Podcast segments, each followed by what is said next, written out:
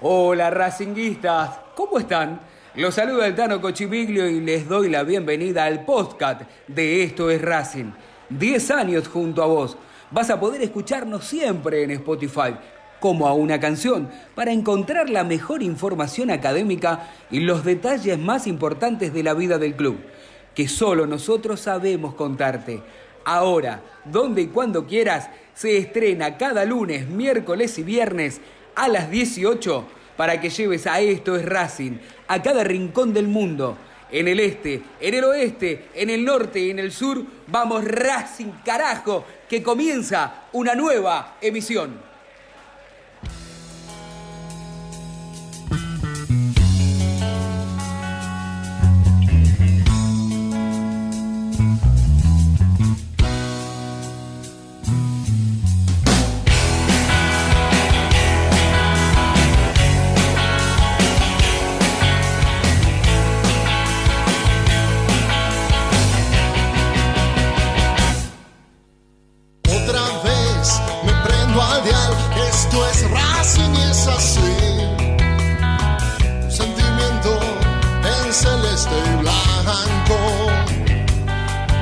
Si hablamos de pasiones, no me la cuentes a mí. Si del pecho el corazón me arrancó y grito vamos a caer, hoy no puedes ver.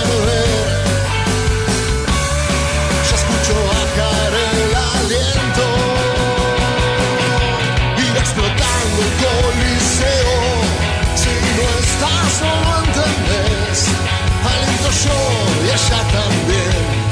Tita Gardel por ser mi abuelo, el cilindro se prende fuego. Porque esto es más no puedo creer cómo se nos eriza la piel. Esto es Racing, desde la cuna hasta el cielo. Desde la cuna hasta el cielo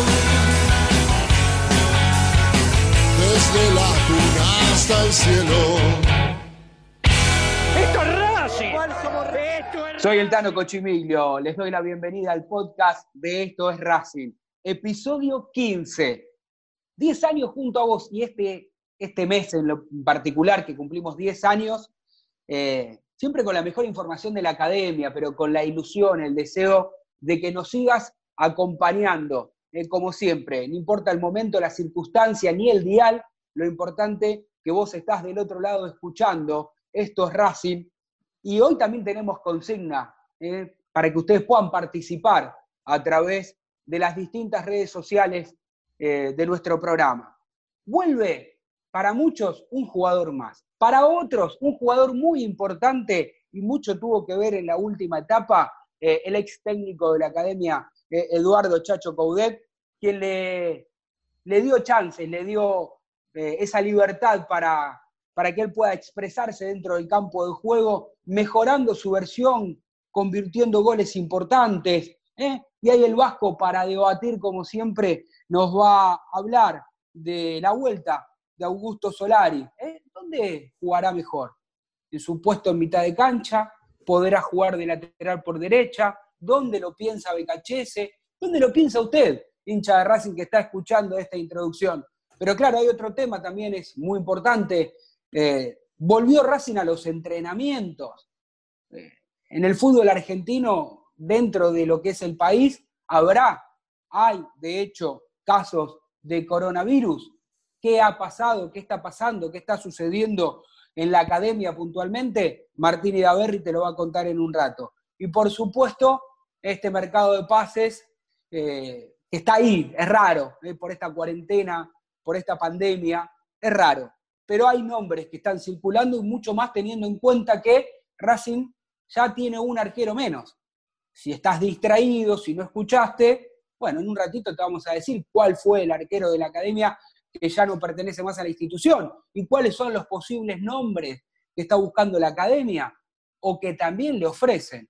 Bueno, este, mire, esta ensalada, vamos a llamarla gourmet, o porque si le decimos, vio, la del asado, la, la, la comunacha, parece media pobre. ¿A ustedes qué les gustan? Este tipo de ensaladas con mucha información, eh, cuidándose la simietita. Mire, lo miro al Vasco a través de este sur y me doy cuenta que él va por esa. En cambio lo miro a Martín y a Berry y digo, este es de los míos, va con el cuchillo, el tenedor, el choripán, eh, igual la ensalada de lechuga, cebolla y tomate, y el que no sé es Jero, porque Jero está ahí, está el, el en una, un poco y un poco. Bueno, en esta ensalada de información y en esta hermosa improvisación comienza el episodio 15 de estos Racing. Muchachos, bienvenidos. ¿Cómo les va?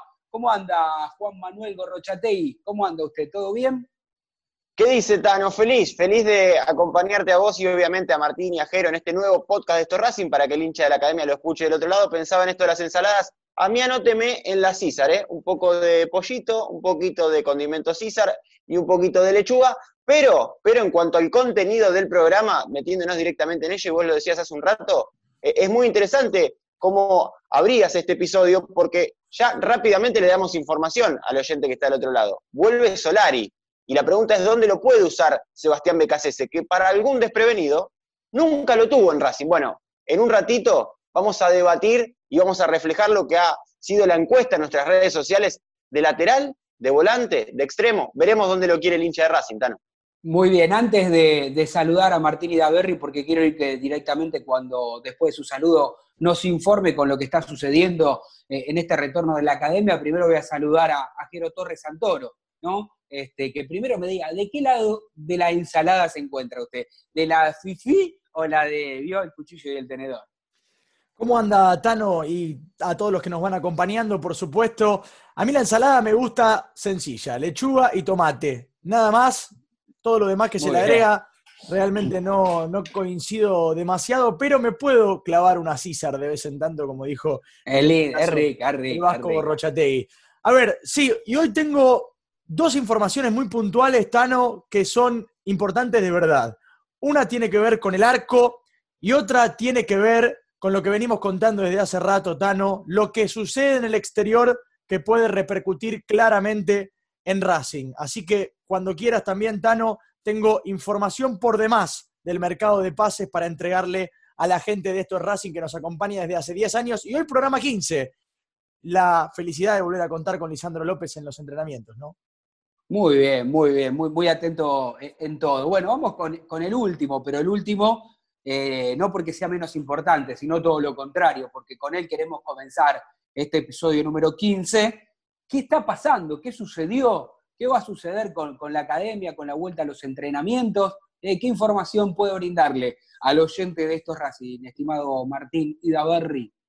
Hola Tano, hola Jero, hola Vasco, un placer estar aquí en esto es Racing, en este episodio, en un lunes que arranca movido. Gracias a Dios, volvieron los entrenamientos, podemos hablar de Racing nuevamente como grupo en las canchas, separados, sí, ahora vamos a contar las formas, cómo vuelve todo el plantel de BKC a entrenar, pero lo bueno es que Racing se vuelve a entrenar teniendo en cuenta o teniendo como mira el 17 de septiembre.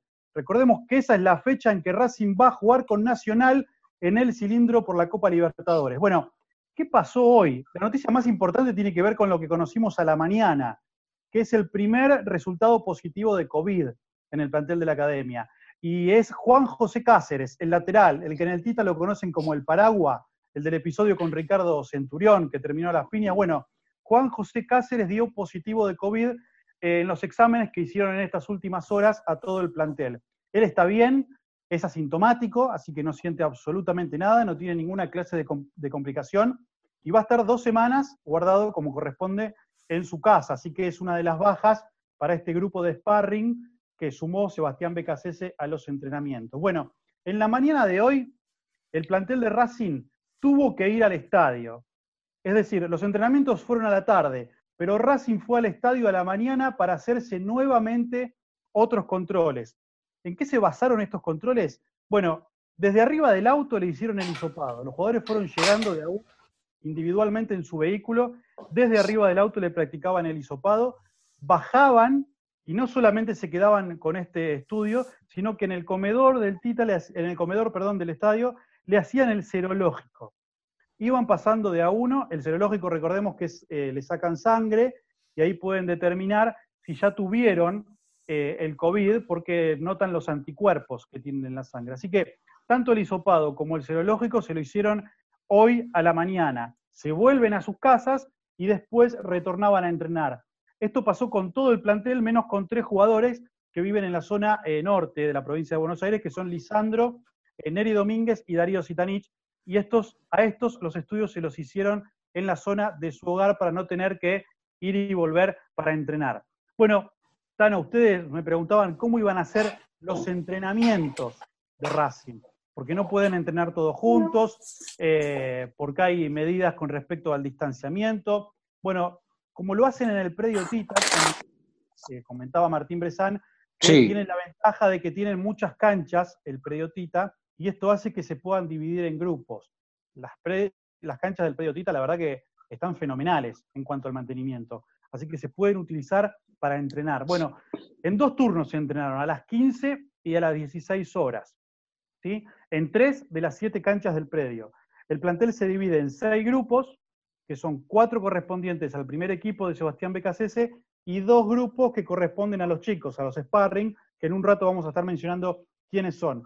Los arqueros entrenan totalmente aparte, en un circuito aparte de actividad.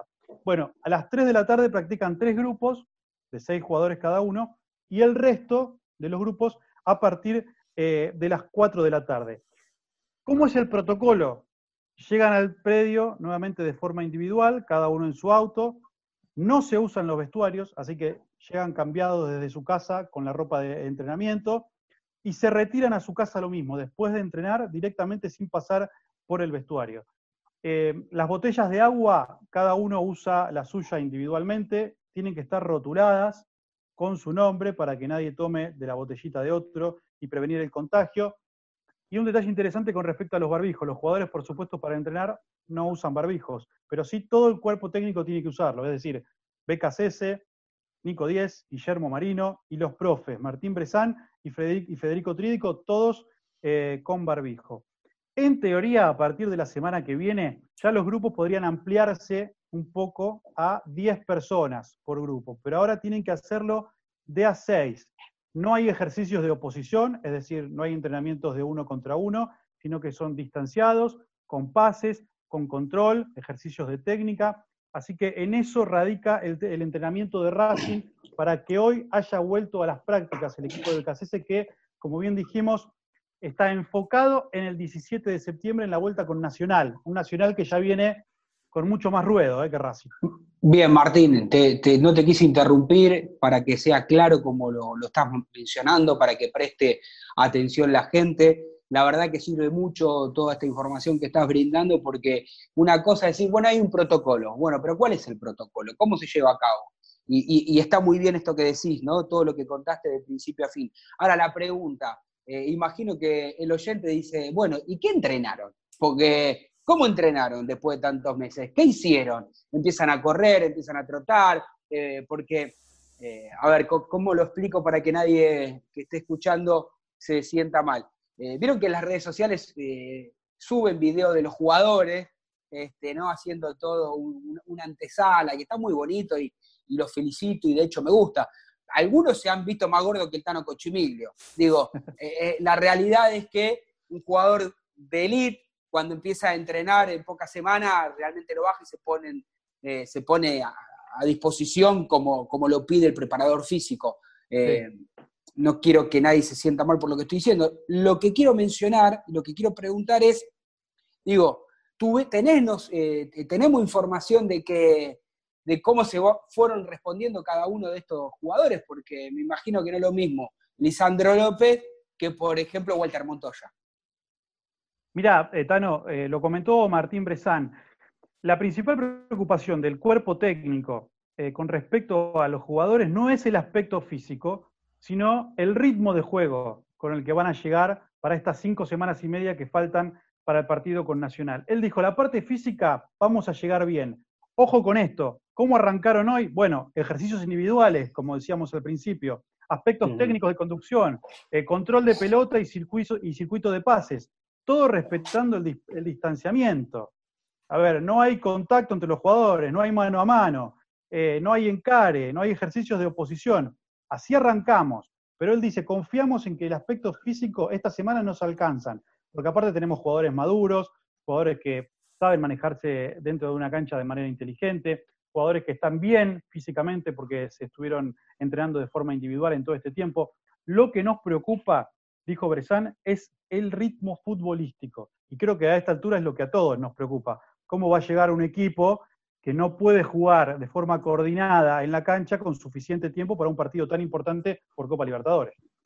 Claramente lo decía eh, el profe Signorini, ¿no? Cuando eh, fue, dijo eso, no me preocupa la parte física, sino el ritmo futbolístico con los cuales lleguen, y el que sabe, sabe, ¿no? Y, queda demostrado. Jero, eh, querías decir algo, agregar algo, sumar algo a todo esto. Básicamente agregar que poner en funcionamiento los músculos y recuperar la fuerza requiere de entre dos a tres semanas para los profesionales. Seguramente, Tano, que si nosotros intentamos jugar a la velocidad, claro. Tano tres años, ¿no? Y con la vorágine que tienen estos increíbles deportistas, vamos a tardar un tiempo superior, pero ellos en dos o tres semanas lo, lo van a tomar.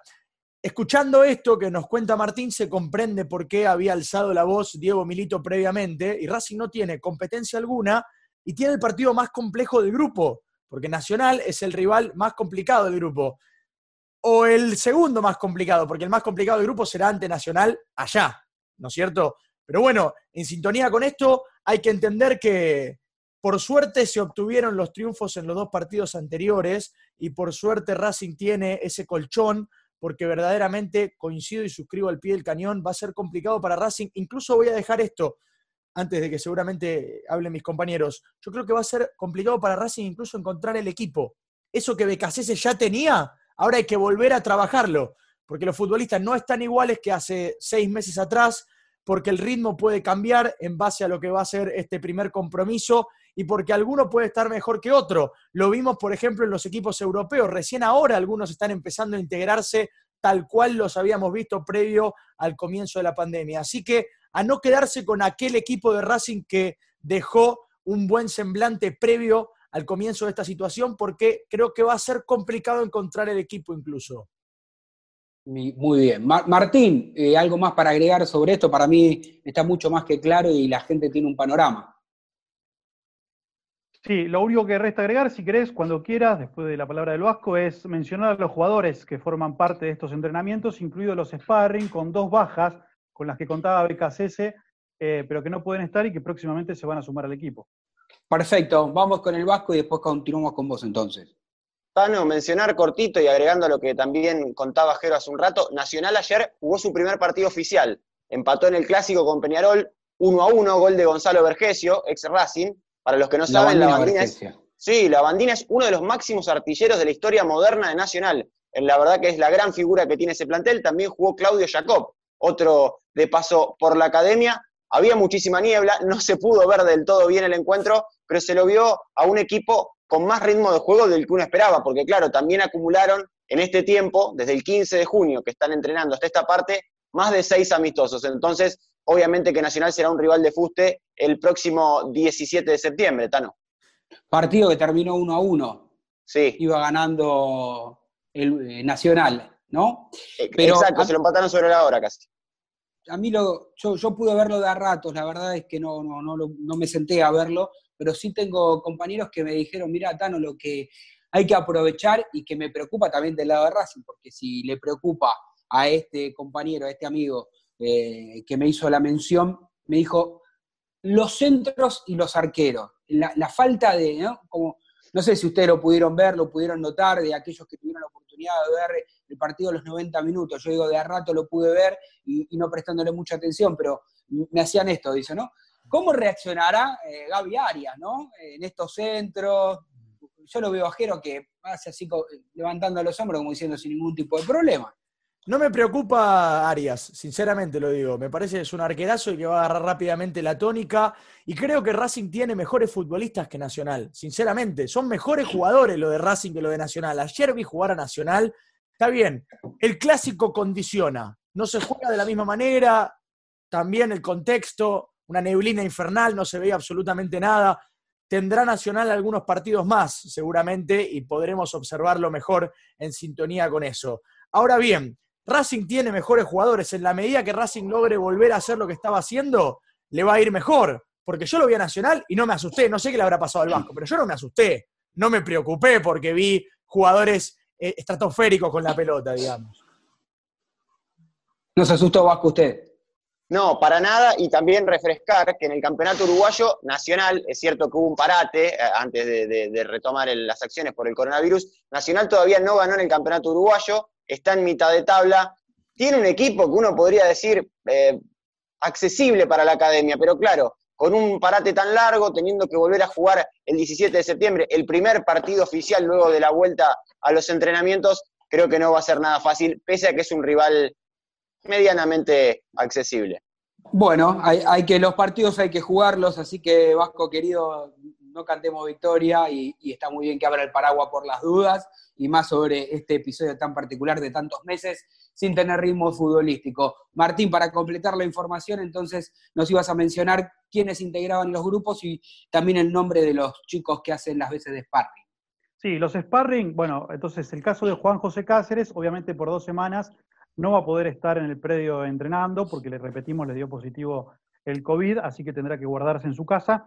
Y el otro caso es el de Fabricio Domínguez, el uruguayo que el año pasado estuvo en Tigre, que sumó buenos minutos de la mano de Pipo Gorosito, que puede ser muy interesante y que ahora está en Montevideo terminando unos trámites burocráticos para poder eh, regresar al país y sumarse al eh, equipo justamente de BKCS. ¿Quiénes son? los otros sparring, los otros chicos que van a acompañar al plantel. Bueno, el Vasco los conoce seguramente, los ha visto más de una vez. Ellos son eh, Mauro Luque, Fernando Prado, Luca Andrada, el chico que ya tiene en rodaje, eh, Evelio Cardoso, por supuesto, Leandro Godoy, Ángel Gómez, Elías Machuca, Matías Núñez, Alan Ortiz, Agustín Rojas, Fabián Sánchez y Daniel, Daniel Juárez, el arquerito que, el arquero que se suma como, al plantel de BKCC como tercero, justamente. Repítame el último nombre de, Nombre y apellido. Del Daniel Juárez. El monito. Daniel Juárez. El monito. Perfecto. Y, me da el, puntapié, me da el puntapié como para preguntarle a Jero Torres qué información tiene justamente de esto, ¿no? Porque uno a veces da por, por entendido que todo el mundo sabe que eh, quién se desvincula y quién no, eh, pero no está de más aclarar eh, que quién es el arquero que se desvinculó de la academia y cuáles son los posibles, si es que hay una posibilidad de que llegue alguno. La cuestión es así. Javi García había cesado su vínculo con Racing cuando su contrato se venció hace un mes atrás. Ahora bien, esto no significó que Racing haya dejado de sostener las negociaciones. Continuaron su rumbo y se interrumpieron ahora sí de manera irreversible porque el futbolista tenía ciertas pretensiones económicas y según la palabra del propio presidente Víctor Blanco, no se ajustaba al presupuesto que tiene Racing actualmente. Menos mal, y esto lo digo de verdad, que Svitanich sí quiso de alguna manera ajustarse al presupuesto de Racing según las palabras del presidente, porque si no hubiese corrido la misma suerte que Javi García, y no importa que sea Darío Sitanich, porque alguno pensará, que Javi García, bueno, era el arquero suplente de Racing. No, no, no. Javi García dentro del grupo humano de Racing tenía un peso y una importancia realmente preponderante. Por eso la salida de Javi García va a dejar mella en el equipo. No digo que va a afectar de una manera eh, irreversible, pero sí digo que va a dejar mella en el equipo y ya no habrá vuelta atrás, no continuará siendo arquero de la academia. Dicho esto, Tano, el arquero actual, lógicamente, es Gabriel Arias. El arquero suplente es Chila Gómez y ahora se suma como tercer arquero el Monito Juárez. Racing continúa en la búsqueda de un arquero. La semana pasada habíamos dado información en torno a esto y hoy traemos fresco el contenido que vamos a exponer, Tano, que tiene que ver con el apellido de un arquero que hasta hace poco tiempo estaba teniendo grandes actuaciones en Lanús, que es pretendido por Patronato, y que es Matías Ibáñez, que es un buen arquero, sinceramente, pero que a mí me hace un poco de ruido la frase que englobó el presidente para hacer referencia a la posible contratación de este arquero. En realidad no hizo referencia a su nombre puntual, sino que habló de conseguir un tercer arquero. No habló de conseguir un arquero que le compita a Gabriel Arias, ni siquiera habló de un suplente el presidente habló de encontrar un tercer arquero, con lo cual me llamaría poderosamente la atención que Ibáñez acepte una propuesta para convertirse en el tercer arquero de Racing y en torno a esto habrá que ver qué es lo que ocurre. Yo sigo sosteniendo, para concluir esta idea, que la dirigencia tiene una postura en torno a lo económico, el cuerpo técnico tiene otra postura en torno a lo futbolístico y la Secretaría Técnica tiene otra postura más. Sí, tres miradas distintas y diferentes. Con la del cuerpo técnico, exactamente. Vasco, ¿qué quiere agregar? No, absolutamente de acuerdo con, lo que dice Jero. Eh, también podemos agregar que Matías Ibáñez está en una especie de situación similar a la de Javi García, porque atajó en patronato y porque, si bien quedó libre ya o, finalizó el préstamo de patronato con Lanús, el patrón, el equipo de Entre Ríos, hace fuerza porque Ibáñez siga en el conjunto de Entre Ríos. Obviamente Ibáñez está ilusionado con venir a Racing, pero en esto de las miradas distintas, por lo que escuchamos de BKCS, que una y otra vez dice que Chila Gómez está falto de ritmo por la larga lesión y que no saben cómo va a volver. A mí me parece que el blondo entrenador de Racing no está pensando en un tercer arquero, está pensando en un guardameta suplente de Gabriel Arias. Me parece que no confía del todo en el querido Gastón Gómez. Jero. Sí, para resumirlo de alguna manera, lo que explica el Vasco sería así. Víctor Blanco no quiere desembolsar dinero en un arquero. Lo digo lisa y llanamente. No quiere desembolsar dinero en un arquero. Trae un tercer arquero. BKCS quiere un arquero suplente que le compita mano a mano a Arias. En realidad Arias nunca va a perder el puesto, simplemente que esté a la altura por si se necesita tirarlo a la cancha. Y en tercera instancia, la Secretaría Técnica quiere traer un proyecto de arquero y luego hacerlo con el paso del tiempo. El arquero principal podría ser este caso de Marco Ledesma que habíamos hablado, recordarán, la semana pasada. Así que estas son las tres posturas, las tres miradas que se manejan actualmente respecto a la incorporación de un arquero. Lo que, todo, lo que ocurre es que aquí la información que uno puede manifestar y, el oyente que lo puede escuchar este podcast en distintos horarios y en distintos días, depende en el horario y en el momento que lo escuche, podemos acertar o no acertar con la información. Y cuando hablo de acertar no es porque no averiguamos y nos informamos y solamente nos improvisamos, sino digo que a medida que pasan los días, entre podcast y podcast, este, la, información va cambiando. Me acuerdo cuando hablaba Jero Torres de esta oportunidad del arquero de, de Quilmes, bueno, firmó contrato con, por cuatro años con Defensa y Justicia. Exactamente. Pero también sabemos que es un hombre de Bragarnik. Lo ponía como ejemplo, Tano, ¿no? Lo ponía como ejemplo de lo que pretende la Secretaría, sí. No, no está perfecto. Lo que quiero decir es que en algún momento fue verdad que también miraron y, estuvieron ahí. Y como también hay representantes que ofrecen, llaman a la Secretaría Técnica, a los dirigentes de Racing, a mí me cuentan que Manuel Vicentini, eh, arquero de, de Sarmiento fue ofrecido este, a la academia. Incluso hasta hay una especie de salida, digamos, tiene una cláusula de salida, este, e, el arquero del Verde, teniendo en cuenta que firmó contrato en enero de este año, más que nada justamente para esto, por si se vende, para que le quede algún ingreso este, al conjunto. Pero la verdad es que también cuando vos ofreces a alguien, viste, tiene que ser una cosa maravillosa, deslumbrante, como para que si no lo fuiste a buscar, esto no es el desmedro del arquero, que sé que ha atajado muy bien y, que los dirigentes no quieren que se vayan, digo, pero un poco es esto, ¿no? ¿A, cuál postura le hacemos caso?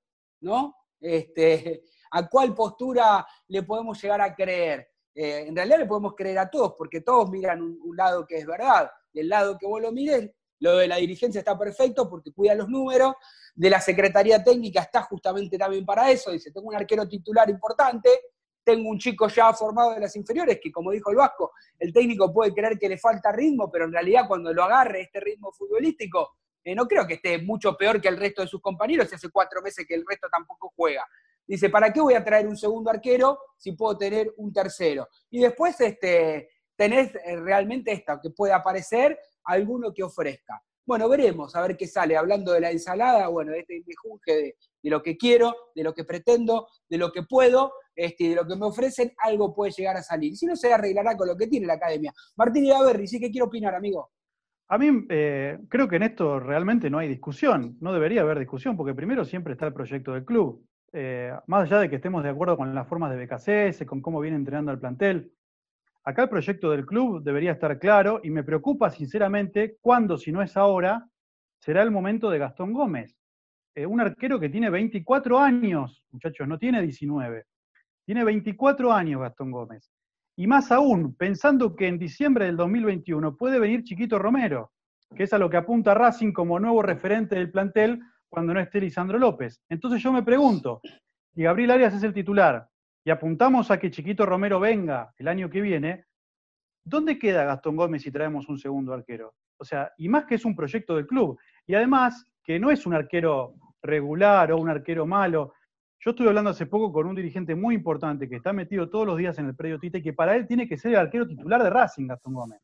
A ese punto, está bien, no para, o sea, teniendo, exagerando tal vez, pero diciendo que es un muy buen arquero que tiene Racing con Gastón Gómez.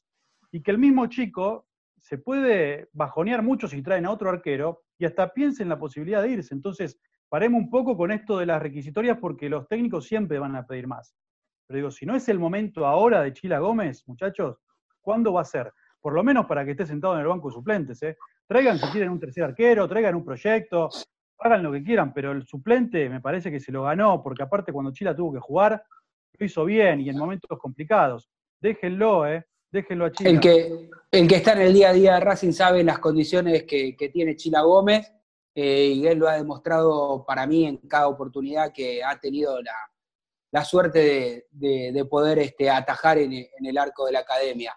Eh, y es verdad que en algún momento ya se ha bajoneado eh, y en algún momento ha pensado en irse este, o a préstamo o, tratar de rescindir el contrato porque quiere jugar. Si bien 24 años para el puesto de arquero joven, tiene mucha carrera por delante, es verdad lo que decís, Martín, teniendo en cuenta de que hace varios años que está entre que eh, mechando pero que no tiene esa chance, por lo menos, mirá, como le pasó a Muso, digo, ¿no? De ser el segundo arquero eh, y estar por si no puede estar Gabriel Arias, que me parece que hoy es indiscutido, arquero de selección, este, hizo las veces fantástico lo que le ha tocado jugar en la academia, así que me parece que el puesto, venga quien venga, sigue siendo él. Para que este podcast no se haga extenso, vamos por el, a comenzar a hablar del último tema, eh, esta vuelta de, de Solari, y para eso lo tenemos en la introducción, para el debate al Vasco, como algo había anticipado. Sí, rápidamente, Tano, colocamos la encuesta en las redes sociales, hincha de Racing, queremos saber tu opinión, obviamente en arroba estos Racing OK, tanto en Twitter como en Instagram. ¿De qué lo podrían poner a Augusto Solari en caso de que sea titular? Lógicamente, en la vuelta del querido Augusto a la academia. Volante interior, extremo o lateral. Todavía no son definitivos los resultados, pero sorprendentemente, al menos para el Vasco Gorrochategui, el hincha de la academia, con el 49,7%, ha elegido que a Solari lo coloquen como extremo. El 34,2% votó por volante interior y el resto de los sufragios, el 16,2%, para que haga las veces de lateral por la derecha. Cortito, Tano, repasemos lo que ha sido eh, la carrera de Augusto Solari en Racing. Llegó en junio de 2017 de la mano de Diego Martín Coca. En esos primeros encuentros fue utilizado como lateral volante en una línea de cinco. También cuando Iván Pillú sufrió un percance físico, hizo las veces de número 4, pero vos lo decías al comienzo del programa. ¿Cuándo se vio lo mejor de Solari con la camiseta de Racing? Una vez que llegó Eduardo Germán Coudet. Chacho dejó de ponerlo como un clásico carrilero, un clásico número 8, sino que lo empezó a colocar justamente a Solari como volante interior por la derecha. Allí se vio el mejor repertorio de Augusto, en la dinámica, en el ida y vuelta, en la participación del circuito de juego, como, no, sé si como creativo, pero sí siendo muy importante, con asistencias y con goles. 31 de marzo, hincha de Racing, se acordará muy bien de esta fecha, el gol para darle un torneo a Racing, para darle la estrella a la academia en cancha de Tigre, en ese rebote, luego de que le pegan a Saracho, Marinelli, Travesaño, Solari, Racing campeón. Además, le hizo goles a Boca en la bombonera, triunfazo, allá por finales de 2017, el 2 a 1, gol de Lautaro Martínez, después lo empató Benedetto de penal y Solari mete un 2 a 1 fantástico. Y a River, para quebrar la racha de este némesis que era eh, realmente Armani con la academia. Bueno, después del gol de Solari vinieron seis tantos de River, pero pasémoslo rápido largo. Y por último, por último, si eso mejor ni lo digamos, por último, BKCS en rueda de prensa sobre finales de la semana pasada fue muy clarito, pero muy clarito. El que quiera oír que oiga. Dijo, a Solari no lo tengo pensado como lateral por la derecha. Si Iván Pillut en algún momento no pudiera jugar allí, sería una variante, no la descarto, pero claramente lo que dijo BKC es que no lo quiere de lateral por la derecha. Sí me queda la duda, ¿dónde lo va a usar Sebastián? Si de volante interior o como extremo por la derecha, como ha ganado, o al menos va eh, en el primer lugar en la encuesta en esto Racing OK. El hincha por ahora, por ahora lo quiere de extremo, Tano. Excelente todo lo que estás informando, Vasco. Lo que sí me pone contento por, Solari es que corrió mejor suerte que la del pulpo, porque vale destacar que a mí me gustan los técnicos que hablan de frente, ¿no? Esto lo aprendí una vez del Coco Basile cuando yo recién empezaba, y él dijo, mira, al jugador hay que hablarle ¿eh? Eh, así, en la cara le decís, te tengo en cuenta por esto o no te tengo en cuenta por esto. Nada de mandar mensajecitos, nada de mandar eh, la información por terceros, y me parece que estuvo muy bien BKHS cuando habló con, con el pulpo donde le dio a entender que se busque otro club porque hay otros, otras preferencias. Entiendo que dentro de esas preferencias, una de las alternativas es Solari. No sé si seguirá o comenzará como titular, lo veo difícil, lo veo complicado por su inactividad y segundo porque hay un mediocampo, me parece que él lo tiene ya establecido y, lo tiene en mente. ¿O usted piensa distinto, Giro Torres? Estoy de acuerdo, lo que quiero marcar es que lo mejor de Solari apareció cuando él capturó o incorporó el factor sorpresa de no estar pegado a la línea de cal, sino comenzar más adentro y de golpe aparecer abierto para finalizar alguna jugada. Y además tiene también una tendencia que lo hace bien por sus movimientos de pisar el área y arremeter desde atrás. Entonces, lo que creo, lo que considero que sería una equivocación es quitarle ese factor sorpresa, ¿no? Volverlo a poner al lado de la línea. Ojalá el técnico encuentre ese lugar exacto, pero creo que a Solari le ha, le ha costado verdaderamente encontrar esa diferenciación para integrar un equipo importante de Racing y ojalá el técnico lo interprete así, seguramente lo va a analizar mucho mejor que nosotros, pero me parece que sería lo adecuado. En este caso coincido con el Vasco. Sí, suscribo con lo que decís también, porque eh, no solamente Solari y no solamente en la primera división de Racing, sino en varios equipos, pero por supuesto nosotros nos enfocamos en lo que pasa, en lo que sucede en la academia. Digo, y el Vasco dio un dato, ¿no? Cuando llegó en el año 2017, ya estamos promediando eh, digamos, bueno, para mí agosto septiembre ya te empieza, eh, es el principio de fin del año, digamos, ¿no? Queda muy poquito, cuando abrís y cerrás los ojos, este, se fue el 2020 también. Con esto quiero decir que ha tenido estas cosas, ¿no? Eh, le ha costado acomodarse a Solari, ha tenido al principio buenas y malas, pero después que encontró esto que estaba hablando y mencionando muy claramente Jero Torres, me da la sensación de que hay que aprovecharlo, de que hay que sostenerlo, que encontró su lugar dentro del equipo y además le agregó gol a todo esto, sorpresa, gol, y, uno encuentra su mejor versión. Es como nosotros cuando estamos frente a un micrófono todos los días, al principio cometemos muchos errores y después tratamos de que las horas de vuelo frente al micrófono este, vayan cubriendo. Y me parece que a Solari le ha pasado eso en Racing, ¿no? Y, ha cumplido, me parece que el último tiempo con creces, más allá de que a algún hincha todavía no le termina de cerrar. Eh, Vasco, me hacías seña que querías comentar algo. Sí, antes de darle a Martín, que también vi, que hacía señas, eh, cortito también, informativo, en este caso, eh, nada de opinión. El 25 de agosto de 2019, para quien no lo recuerda, eh, Augusto Solari sufrió la rotura del ligamento cruzado anterior de la rodilla izquierda en Santiago del Estero y ante Central Córdoba. Un mes después fue operado y en marzo de este año, BKCS ya lo tenía disponible y lo utilizó en algunas prácticas de fútbol, ¿sí? No, es verdad, no llegó a volver a participar con la camiseta de Racing, siendo Becasés el entrenador, pero ya está totalmente a disposición del entrenador, así que una vez que retornen las prácticas, es decir, este lunes, cuando hayan vuelto a, las prácticas, al rodaje de la academia, Solari será parte del entrenamiento 100% óptimo físicamente. Buen dato para recordar, Vasco, Martín eh, y Daverri, así vamos cerrando, amigo. Brevemente, concuerdo lo que dice Jero, la sorpresa es el factor predeterminante en Solari. ¿Para qué ponerlo de extremo? Porque en extremo no es sorpresa, es extremo. Solari hace bien las cosas llegando desde atrás. Y voy a contradecir a BKCS, porque creo que él dice algo, pero en realidad piensa otro. Otra cosa. les voy a decir que Solari va a jugar algunos minutos como lateral por la derecha. En algunos momentos en que Racing necesita un cambio ofensivo, esperemos que nunca, Solari puede cumplir ese papel de cuatro que en algún momento hizo Montoya en los inicios de BKC yendo Pero para, para, No es vos, el mejor vos ejemplo. decís que puede ser dentro del partido, que por una circunstancia, eso es una cosa. Ahí no Dentro del partido lo va a hacer sin ninguna duda si Racing lo necesita, para mí. Y también, si hay que rotar jugadores, la opción de volante de lateral derecho es Solari. Tiene ¿Y oficio, cuál ha es? ¿Y cuál es? llega de ¿Y por atrás. qué debería mentir, Martín? ¿Por qué debería mentir el técnico? ¿Por No, qué debería bueno, no manifestar que- una cosa y decir o- y hacer otra? No digo que haya mentido, no digo que haya Ah, bueno. mentido, digo, Bueno, Dice una mejor- cosa y piensa otra. mejor- Igualmente, A ver, Tano, donde mejor un- rindió, perdón, Jero, donde mejor rindió es volante interno, nadie lo duda, y si se corre de ahí sería un error. Es más, creo que estando bien es titular Solari. Porque obvio. aparte tiene gol. Decime cuántos volantes internos eh, con, la- con el despliegue que tiene Solari, además le suma gol. Poquísimos en el fútbol argentino. Pocos, pero deja- además déjame agregarte algo a lo que está diciendo Martín, Tano. Puede pasar que Solari no se sienta del todo cómodo ahí, entonces el técnico le haya dicho, quédate tranquilo que te voy a poner más adelante.